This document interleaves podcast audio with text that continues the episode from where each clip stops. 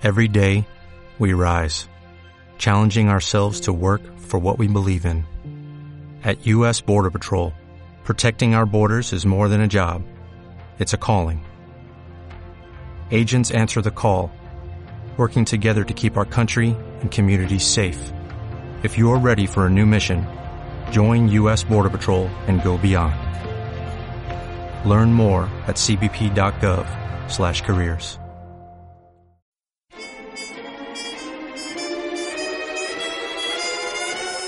¿Y de dónde viene? La palabra croissant, el nombre de sal, la expresión lágrima. Todo tiene su origen y razón de ser.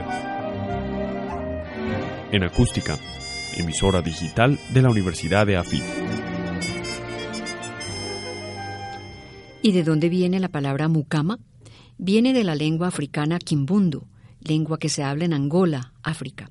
Mukama quiere decir esclava que es amante de su señor.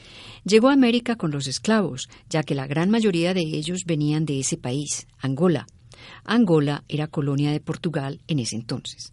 En muchos países de América Latina llaman mucama a la empleada de servicio doméstico y, por ejemplo, en Argentina, mucama es la que hace la limpieza en los hoteles y hospitales. ¿Y de dónde viene? Investigación y narración por Beatriz Celina Mejía para Acústica, emisora web de la Universidad de AFIT en Medellín, Colombia.